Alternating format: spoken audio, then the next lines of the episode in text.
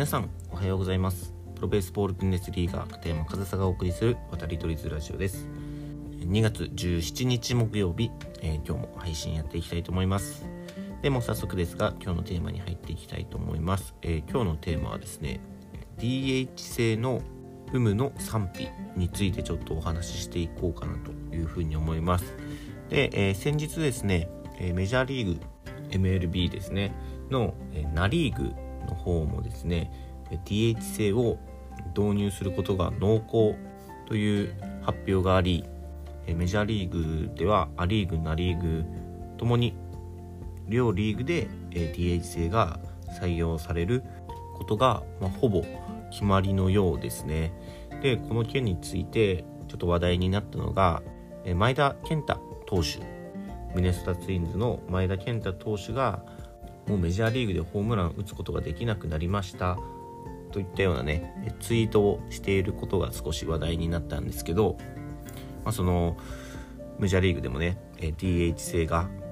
両リーグで採用されるということで、まあ、うん歴史的にも結構大きな変化ではないのかなというふうに思います。で日本でもその DH 制セ・リーグでも DH 制を導入するのかということ結構議論されていたりした方がいいという意見があったりまあまだね、えー、今シーズンからどうこうっていうことはないんですけど、まあ、メジャーリーグでそういうことになったということはセ・リーグでも導入される動きっていうのは出てくるかもしれませんよね。でまあその DH 制の有無のその賛否っていうのはありますよね。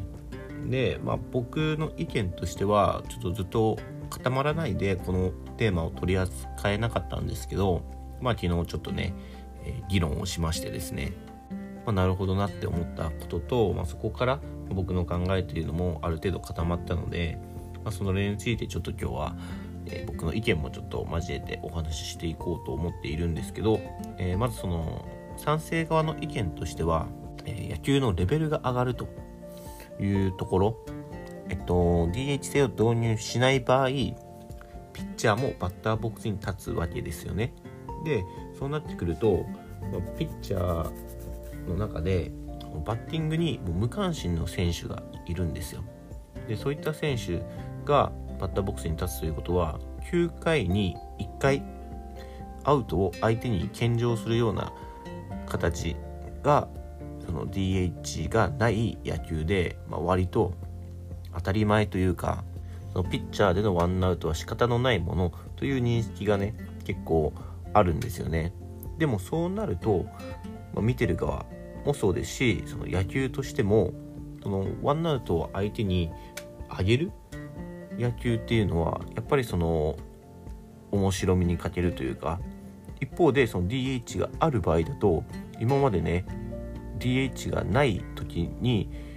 ワンアウトを上げていたその一つの枠に打撃が得意な選手が入るんですよ。もう全く野球が変わってきますよね。なので DH があるない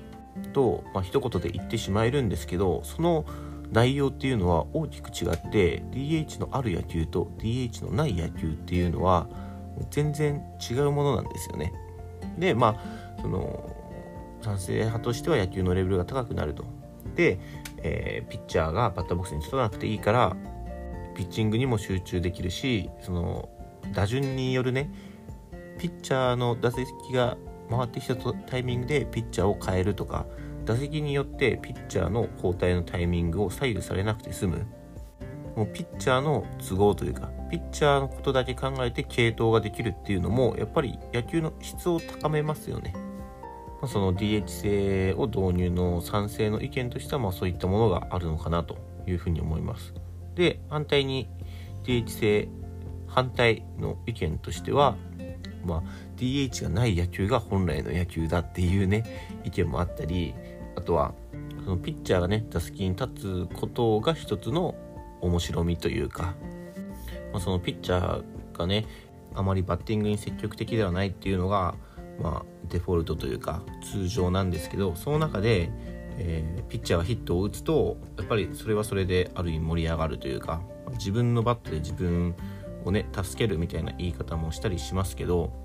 まあ、そういったピッチャーがバッターボックスに立つことによってある面白みやある意味での見応えみたいなものがねあるのはまあ間違いというかそれは事実だと思うんですよ。ピッチャーがホームランを打った時の方が野手が打った時よりも盛り上がったりね期待してない分その分嬉しさが倍増するとか、まあ、そういった心理だとは思うんですけど、まあ、そういった野球本来の姿というかね、まあ、そういったものもあってその DH 制を反対するという理由も僕は分かるんですよ。でまあそれを踏まえて賛成意見反対意見も聞いてあとは自分なりに考えをまとめてみると僕の意見としては DH 制の導入は賛成です、えー、なぜなら僕のこれは意見ですよ。なぜならその、まあ、野球のレベルが高くなるっていうのは、まあ、間違いないと思うんですよ。専門的ピッチャーはもうピッチング専門でバッティングをしない。というピッチャーがもう9割ですよね、まあ、一部大谷翔平選手のような、まあ、二刀流と呼ばれるねバッティングでも活躍する選手はいたりもしますが9割はピッチャーはピッチングだけじゃないですか。その専門外の人がバッターボックスに入るっていうこと？それは別に絶対にそうでなければいけないわけではないと思うんですよ。で逆にその専門外の人がバッターボックスに入るもしくは専門的なもうバッティングに特化した選手がバッターボックスに入ることができるルールっていうのをこの2つを比べた時にどちらの方が野球のレベルが上がるかというと一目瞭然ですよね。でまあそのレベル質といった意味では僕は DH 制の方が野球は、えー、上がってくるんじゃないかなっていうので賛成っていうのとあとはそのね、えー、ピッチャーがバッターボックスに入る面白みっていうのは分かるんですよ分かるんですけどその面白みのピッチャーがバッターボックスに入るそのピッチャー自身に打つ気がなければ僕はそのターボックスの打席っていうのは必要ないと思うんですよね。本当に大谷翔平選手や、まあ、ちょっと前で言ったらあの桑田真澄選手はその普通次のバッターがピッチャーの打順の時にもうピッチャーはネクストバッターズサークルで素振りではなくてキャッチボールをしたりする中桑田真澄選手はバッターボックスネクストバッターズサークルで素振りをしていたみたいな話って結構有名な話があるんですけどそれくらいね真剣にバッターボックスに向き合うバッティングに向き合うピッチャーであれば僕は面白みはあると思うんですけど本当にバッターボックスのホームベースから一番遠いところに立ってただ三振を待つだけの打席っていうのは何の見応えもないですよね。そういったピッチャーが大半であれば、まあ、DH 制を導入してねもっとその1打席、まあ、3打席が回ってくるわけですよ。そのピッチャーの打席にも。その3打席打つ気のないバッターがそこに立つのかそれとも DH でバッティングに特化した選手がそこに立つのか。ではやっぱりね見応えは全然変わってくると思います。なのでその打つ気のないようなピッチャーがバッターボックスに入るくらいであれば DH 制を導入してバッティングに特化した選手が1試合に3回バッターボックスに入った方がいいのではないかと。僕はそう思うわけです。で、えもう一つ。DH 制の導入というのは DH を使ってもいいですよというだけのルールなんですよ。DH 制を導入することによって DH を必ずしも使わないといけないルールではないんですよね。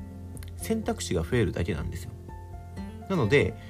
DH 制が導入されたからといってまあもちろんそのケースは少なくなると思いますがピッチャーがバッターボックスに入ることが全くなくなる？ということにはならないんですよ。その DH を使うかどうかは指揮官に委ねられるわけであってそこに選択肢があるっていうのは僕は別に悪いことではないしその作戦としてねピッチャーがバッターボックスに入るこのピッチャーは打てるってなれば DH を使う必要もないんですよ。DH 制が導入されなければ DH を使うという選択肢はない。なのでね選択肢を増やすという意味で、まあ、増やしてしまえばみんな DH を使うんでしょうけど、まあ、選択肢を増やすという面で DH 制を導入しても僕はいいのではないかと、まあ、ちょっとまとめると、えー、野球のレベルが上がるえー、打つ気のないピッチャーがバッターボックスに入るよりもバッティングの専門の選手がバッターボックスに入った方が見応えがある。そして DH 制は一つの選択肢に過ぎない